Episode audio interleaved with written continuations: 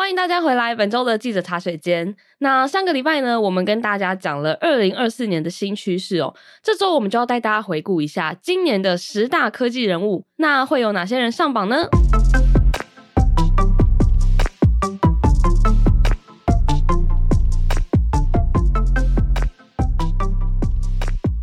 好的，那今天记者茶水间呢，我们解锁新角色，来欢迎我们第一次来茶水间的同事，是我们杂志编辑宗垠。Hello，大家好，我是文稿编辑宗莹。好，还有我们的记者以华。Hello，大家好，我是以华。好的，那这次请宗莹来呢，是因为我们这一次在十二月号的封面里面特别规划了这个二零二三年十大科技人物的专题。那这十位人物的文章，其实现在已经在数位时代的网站上可以看到了。我们今天就跟大家盘点一下，到底有谁。没错，在这之前呢，我们还有另外一个活动的消息要告诉大家，就是在数位时代的网站专题页面，还有十大人物的文章里面都可以参加抽奖活动。哇！你可以票选今年 你心中最棒的科技人，你就有机会入住圆山大饭店哦！哇，拍拍手一下，然后怎么转回来？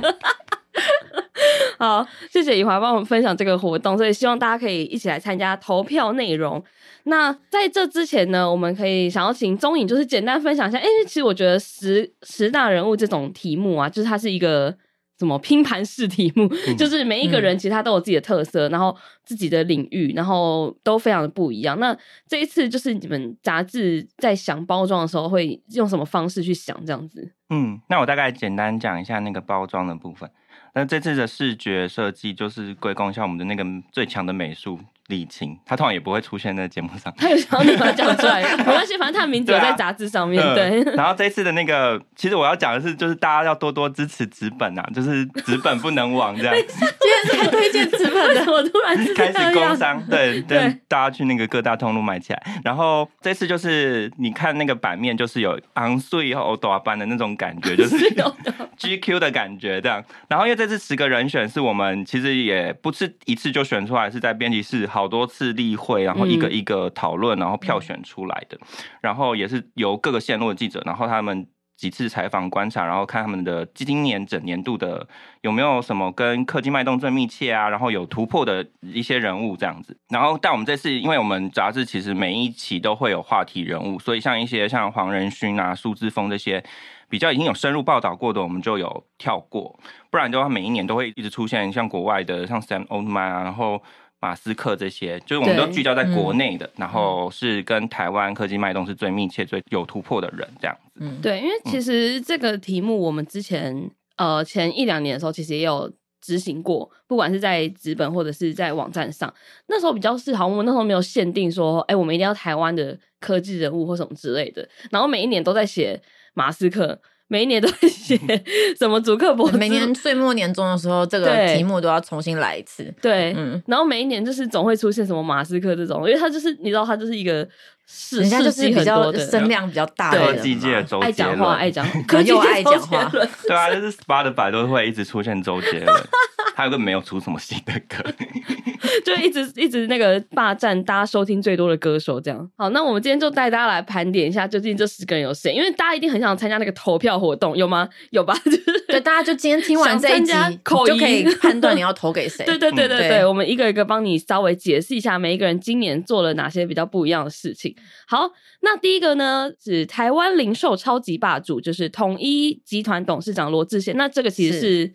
以华主场嘛，呃，就呃研究他一段时间了。这篇也是他写的。对，对，今年是罗志贤蛮重要的一年，就是因为今年是他接班的第十年。那大家都知道，他是从他的岳父手上接下这个统一集团的棒子嘛。那他在接手之后，也有很也怎么讲？这算八卦吗？就市场上面大家会讨论说他的作风可能跟以往的、嗯、不一样，对，哪里不一样？然后。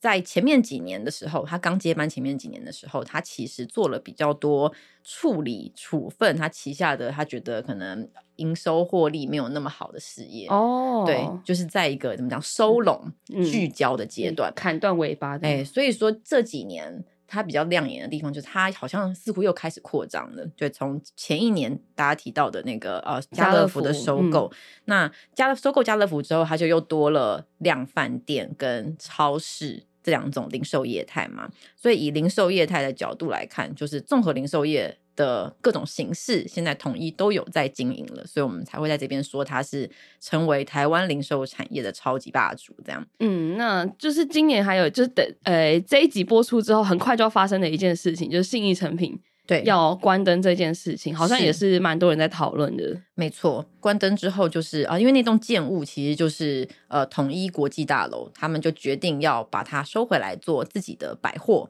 那也有已经公开说，它未来的名字会叫做 Dream Plaza，Dream Plaza，对，也是梦时代的，对对对对对对，一个感觉是是是是是。那 那关于里面现在时代，关于现在里面商场要如何规划，也是对很多留言、oh. 很多八卦，对。但是大家大家听听啦，但我觉得可信度算有一点这样，oh. 对，就是可能里面会有星巴克的旗舰店。星巴克总是要有吧，因为他对，一定要有星巴克。对，因为他现现在那一间的一楼的星巴克就已经人很多了。是，对对。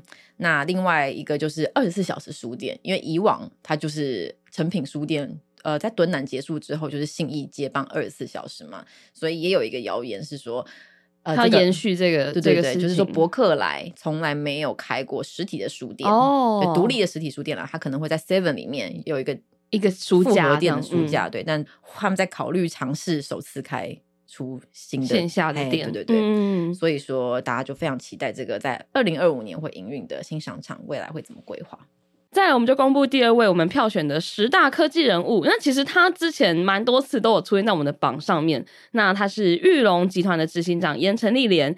那我们现在的这个投票活动嘛，嗯、其实也持续有在进行。但是我们发现呢，盐埕立莲的票数特别的高，就是想说大家到底有多喜欢他。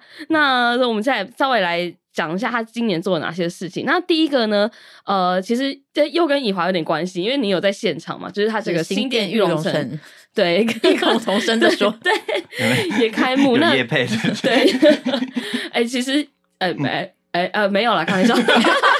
好难笑，不是呃，因为新店裕隆城，我们之前有录过一集嘛，就是我们有我们一起讨论过这个事情，然后我们也有这个短影音在我们的 IG 上面，所以哎、欸，其实蛮多人有在关注这个，而且据说新店裕隆城至今每一个周末人还是非常的多，现在已经开幕三个多月了嘛，是。对。对，至今人还是新店人，对，我是新店人，都不太敢去耶。可是平日其实就啊，我觉得社区店型有这个问题，嗯、因为我觉得那个小碧潭。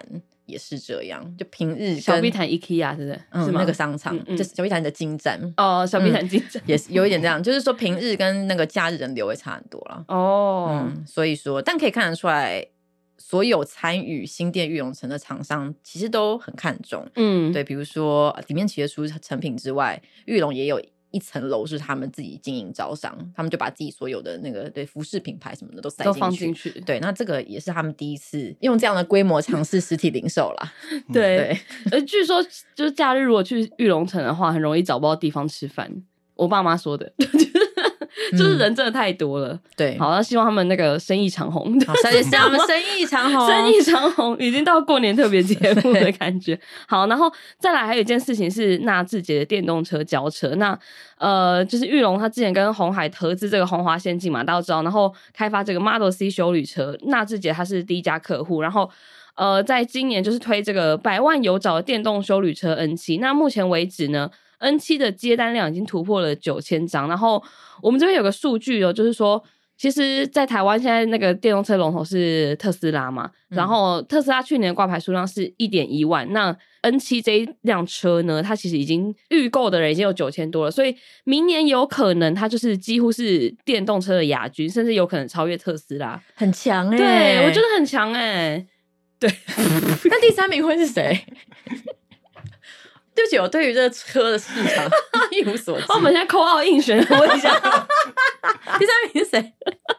好，如果大家知道的话，留言留言给我，留言告诉我们，绝对被剪掉。不会啊，我觉得很棒哈。啊，呃，我自己还有觉得那个盐城丽莲一个很特别的点，就是他他以前是篮球国手嘛，嗯，所以呢，他其实还蛮常会。呃分享他的经营管理理念的时候，他会用篮球来比喻。像他之前就说，他觉得呢，比赛还没结束之前，上场就要全力以赴，每一颗球都要去抢。那我就，就是那个、哦、那个现在放弃比赛就结束了的道理，零秒 出手，高手哎、欸，我觉得很酷。对，所以我觉得这是大家很喜欢他的原因。所以，嗯，他现在已经是他目前是第一名了，但是其实后面还有一些。看起来很强的对手、嗯、可能会追上来，好像有撂人去投票，这可以讲吗？其他单位也要，其他单位也可以撂人，对，可以纠团来投票，对对对，都可以都纠团来投票。可以找李玉芬的团队，这可以讲吗？可以吧？好，那请左转联络李玉芬团队。大家听得懂这个梗吗？好，没关系、嗯。我们接下来再揭晓下一位，第三位是。广达集团的创办人，也是广达集团董事长林百里。那林百里今年最大家最讨论度最高的事情，就是他在年终的时候有一度是成为台湾首富，就超越之前的一些，比如说郭台铭或是张聪渊这些原本是首富的人这样子。那其实关键点就是在于说，他一直是一个。怎么 AI 传教士，就是大家都很爱这样子讲他，就是其实他很久之前就有在推广 AI 这件事情，然后终于等到现在，呃，就是 AI 大爆发的一年这样子。那关于林百里的地方，就是。版面设计的时候，其实他有翻杂志就会知道说啊，他的照片会比较跟别的人的气势会比较比较不足一点，因为他就是比较少在就是那种专访的气色不足，气势气势气势。那我需要重录，不 不用不用不用不用。哦，我想说你干嘛管他气色好不好？没有，因为他的照片他因为他就比较少有那种专访出来独拍的那种机会，他比较所以对比较少做这种。对，嗯、这一次就是比较是调之前的照片，嗯嗯嗯，但就是。我我之前是有查的，就是看他最近的动态，他还是有露脸，还是有在讲那个医疗科技展，嗯、他他有上上去讲针对 AI 的部分，他有讲说像 AI 已经进到第二个阶段，那未来就是智慧医疗的时代。对，但其实我觉得他对 AI 的看法有一个我觉得很好玩的，他说他认为啦，他说接下来的五到十年 AI 都有大成长，然后他觉得我们要放轻松与 AI 共舞，就像与美女共舞一样，是一件很快乐的事情。你觉得跟美女共舞是快乐的事情吗？当然了啊！哦，好，或帅哥之类的。我想跟帅哥也会很快乐，也会很快乐。对，我是觉得他这个比喻蛮有趣的。好，那接下来呢？第四位哦，其实这一位也是算是怎么常胜军吗？就是榜上常胜军。对，好是呃，数位发展部部长唐凤。那其实他今年呢有一个蛮厉害的事情，就是他被《时代》杂志入选为百大 AI 影响力人物。那在这个榜单上面齐名的，就还有 OpenAI 的那个 Sam Altman，然后黄仁勋啊、吴恩达、李开复这些很知名的，就是大家都会说什么 AI 大神这一类的人物上。然后呃，等于说唐凤也有跟他们齐名，出现在这个榜单里面。唐凤在 AI 这个产业的代表性，其实我觉得就是延续很多年了。该怎么说啊？在在疫情前，他就是一个很偶像型的人吧。嗯，在 AI 这块产业，然后在科技的应用上，比较像是他默默在做这些事情。是，对对，是。嗯、那我就想起来，我们在二零二零年的时候，其实我们也做过一个，就类似像我们今年做科技二五这种题目。嗯、对，就是做 为什么我该考古了起来？对，二零二一年的时候，我们在 我们那时候做叫做。二零二五科技 no 未来哦，那个封面要 no 是日文，对对对对对对对，那个封面的大标是这样子的。对，那个时候想说啊，我们要做一个未来趋势题，但是不是太遥远的未来，就五年后发生的事情。然后我刚刚回顾，因为我想说我要分享一下之前专访唐凤的经验。哦，你有专访过他？对对对，那因为那一期二零二五科技 no 未来，为什么你要一直讲嘞？所以说那时候有去专访唐凤，然后我看到那个是二零二零年。做的预期二零二五年，我就吓一跳，我想说，哦，二零二五年快到了耶！嗯，那他当时是有提到 AI 这件事情吗？还是想想必是有，大但是你忘了 太久以前。但我要讲的事情是，嗯、那次呃呃采访他的时候，我不知道为什么被弄得很紧张，因为他他那个时候也当然就是刚刚风口浪尖上的人啦。嗯嗯嗯，那另一方面呢，是因为我发现他回答问题的时候，他都给的非常完整。对，你问他一个问题，他会说哦，因为以前怎样，所以现在怎样。哦、那我觉得之后会怎样？整个脉络都跟你。举一个案例来讲，嗯、就是怎么样怎么样。行走的 ChatGPT。对，所以说你就会说哦，好，那我接下来要问，就你你没有办法说，哎，那可以帮我举个例子？哦，因为他已经他已经讲完了，对，已经讲完了。对，那你觉得以后会怎么样？他已经讲完了。那以采访来说，是很很棒的受访者，这样吗？会很好写。哦，可是就是呃，对我后来也有想这件事情，就是说这到底是不是一个很好的采访经验？就是我不知道。哦，对，就看看状况了。嗯，但是确实，因为他现在也蛮常就是受访或出现在电视上、电视媒体上面嘛，其实大家都可以看得到他讲话的方式是一个非常的不疾不徐，但是他可以讲的很完整。对，就大家觉得他厉害的地方，对，蛮体贴的啦。对对，就媒体角度来看，就体对贴。对，这也是一个有趣的采访经验。而且他每一个采访，他都会放在他网站上面，还把逐字稿公开。你说他自己的网站上，对，哦，对真的哦很酷他，们好像蛮讲究这种透明性的。对，公开透明这样。嗯，然后关键是我，因为因为我当时被那个节奏感有点吓到，我就说，哎、欸，不好意思，就是我有点紧张，这样。你这样跟他讲哦，嗯，被写上去，你也被公开。写在那个他的逐对，字稿里对，所以。现在大家去看他网站上面的逐字稿，看到就是陈以华很冒号紧张，不好意思，我有点紧张。刮好汗，刮好流汗，对唐凤帮你注解这样。对对对，小故事跟大家分享。是一个蛮有趣的经验。接下来这一位是跟我们手机还有电信非常相关的人物。那其实，在十二月的时候呢，有这个电信界的大事情，就是台湾大哥大并购了台湾之星，还有远传并购了亚太。所以这次呢，我们也选了在这个事件里面的一个比较代表人物。那他就是呃台湾大哥大的总经理林之诚。那其实，在电信这方面，除了这个并购之外，其实他们很现在还是很很常在讲五 G 这件事情，因为大家就会讲说，五 G 已经开台大概两三年了吧，然后渗透率还不是说特别高，嗯像像你们是不是都没有没用过？对，因为大家还停留四 G 时代，现在很多那种吃到饱好像还是都是四 G，我甚至很少吃到饱。我还在用四九九九，是什么？对，我也是三九四九九。What？嗯我，还在四九九之乱里面。对我好，我已经升级五 G 了。那你觉得有感吗？对啊，传因为你说有比较快嘛？有有，我觉得会比较快，但是很贵。没有，因为那时候是买新的手机，他就说你搭配这个方案，手机可以缴比较少钱，就是有点类似分期付款嗯，那个概念。可是这种就是你要如果就要算很精的话，你应该是到某一个某一个时间点你就就要停了，嗯再换成比较便宜的方案，嗯不然你等于是你的钱，你手机的钱已经付完了。嗯，但你就一直付下去。对，但我一直付下去，因为我就很很懒得去换什么之类的，每个月要一三九九，哎、真的很贵耶！因为你用四九九，我每个月比你多九百块。对呀、啊，哎，对、嗯，对，林之诚，他 是林志成啊因为他在他接那个总座，他是不是也有投资一些影片什么，然后有上那个金马奖？对哦我最近其实他很常出现在电视上，哎，说实在，嗯嗯，媒体宠儿。我我最近一次看到他，就是在看，就是是同样是这个十二月的大事，哎，没有啦，十一月，十一月，十一月，对，同样是年底的大事，就是金马奖。我看到林志成，我吓一跳，对他为什么会上台？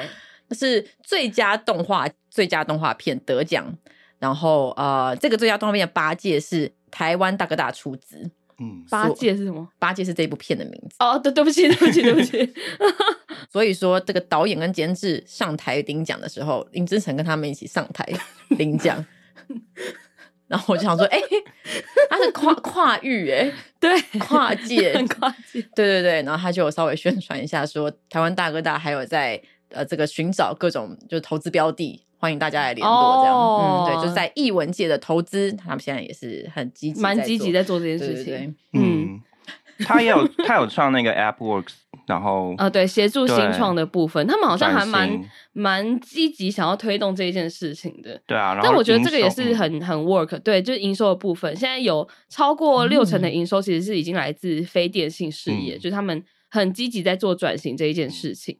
好。那接下来，诶，又是跟手机有关，我自己觉得跟手机有关，我自己的那个觉得呃跟手机有关。好，这个是第一家登上创新版软体公司 Gogolook 他们的共同创办人，这个有三位哦，郑胜峰、郭建甫跟宋正环。好，那 Gogolook 呢这一家新创呢，其实。已经，他们也没有到到很新的新创了，应该差不多已经十年左右了。那在今年七月呢，他们登上台湾证交所的创新板，好，成功挂牌上市。那是第一家登上创新板的软体公司，因为之前都是硬体的比较多。嗯，他们的代表作就是那个 Whoscall，对，对，大家应该都有安装，对因为常会有那种信贷啊、车贷，打电话来就可以告诉你说是谁谁谁。还有、嗯还有一个美玉仪，好像很多人会有。把你把那个加到家庭群组，他、嗯、会帮你什么抓谣言之类的，嗯，对，澄清一些假新闻、假资讯。哎，听说有很常有人就是你把美玉邀到家庭群组，然后现在长辈其实都知道这个是来抓谣言的，然后就把他踢出去。就什么意思？你觉得我在散播谣言吗？这是假的吗？那就把他踢出去。有听说有这样子的故事，有点尴尬哎。对，嗯，好，有点小岔题。好，其实对 Gogolook 来说呢，今年是一个很关键的一年，因为他们在今年转亏为盈。因为对新创来说，要盈利这件事情，转亏为盈这件事情是非常困难的，需要好像像他们其实已经花了十年才走到这一步，所以我觉得对他们来说，这是一个今年很很大的一个事情吧。哎，但是我们在这投票活动里面选十大人物，为什么有三个人？对，就有三位创办人，他们是一人一位，还是他们算是一个？因为一个，那我来讲一下那个。对，因为我记得我们那时候提在会议上提的时候，大家就是比较常讲郭建福。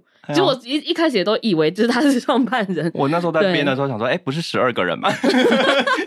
然后后来想说，哦哦，他们是三位一体的，OK OK，所以他们算男团，对男团。然然后我就在那个版面上就想说，啊，不要太像那个地鼠三兄弟的感觉，那个宝可梦。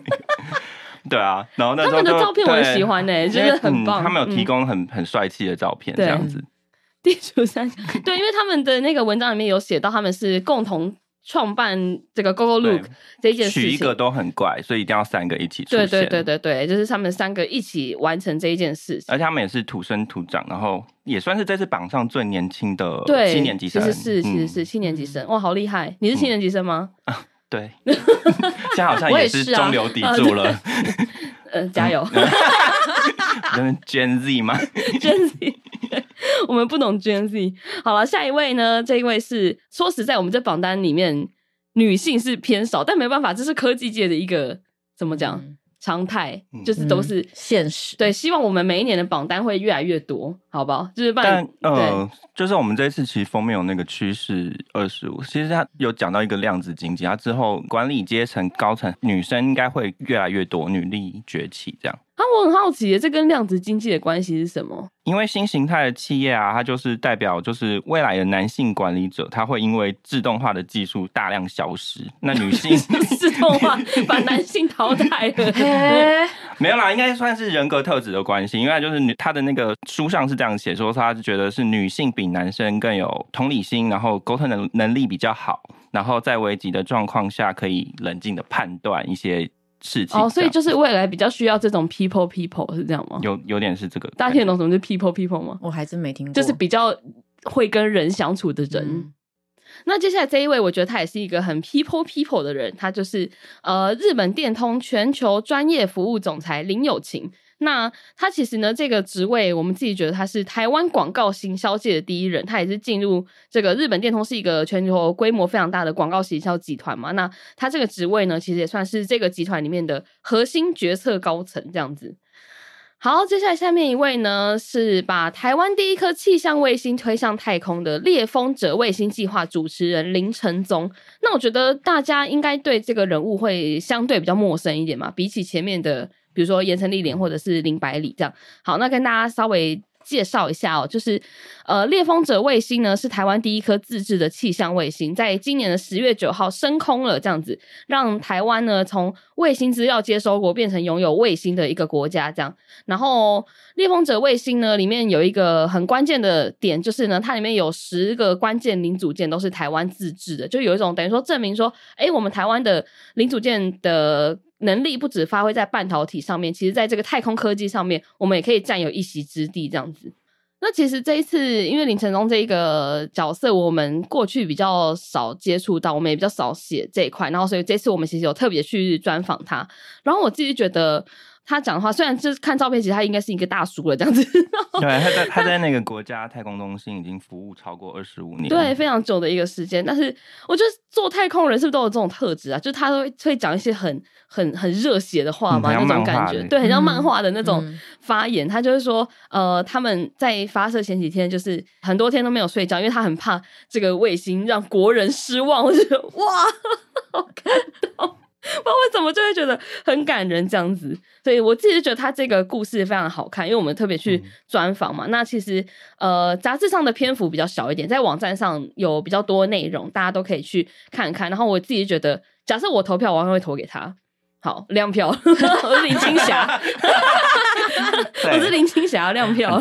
对，好，那接下来接下来是最后两位，那最后两位其实跟能源还有硬体的这个领域比较相关哦。第九位呢是辉能创办人兼执行长杨思南，那这间公司我觉得大家应该是小陌生，它其实是一个固态电池的制造商哦。那呃，今年比较大的事迹呢，就是他两度接受法国总统马克宏的邀请，好出席法国的峰会。然后，呃，法国政府这边也宣布要投资五十二亿欧元，让这个辉能在法国新建欧洲第一座电动车电池工厂。这样，也就是说，他们是用技术来扬名国际的。很多呃比较大的车厂啊，比如说在台湾有 Gogoro 或是宾士这些车厂，都有跟辉能科技合作这样子。呃，杨思南在那个文章里面，他也有提到他的一个很有趣的一个故事，就是他在马克龙面前，法国总统面前，他有拿一个剪刀把他的那个招牌电池剪掉，然后还撞击刺穿，然后直接把它剪破，这样吗？对啊，他代表他的那个东西不会就是串火花这样哦、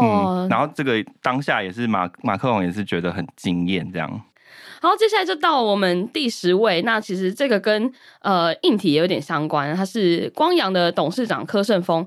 那光阳呢，其实呃大家知道是机车大厂嘛。那其实近年他们非常的努力在发展电动机车的部分。那可以说是就是 Gogoro 是目前龙头，然后他们就是常常是坐二望一，或是很常会说，哎，他们某某数据其实超越 Gogoro，所以就是两个在拉锯这样子。那呃，不过呢，因为今年致力发展电动车，那光阳他在去年呢痛失痛失好痛啊，痛失蝉联二十二年的国内机车销售冠军宝座，就是由这个三阳拿下来这样子。所以今年他们也跟三阳打起了一个价格战，在大概八月的时候，然后。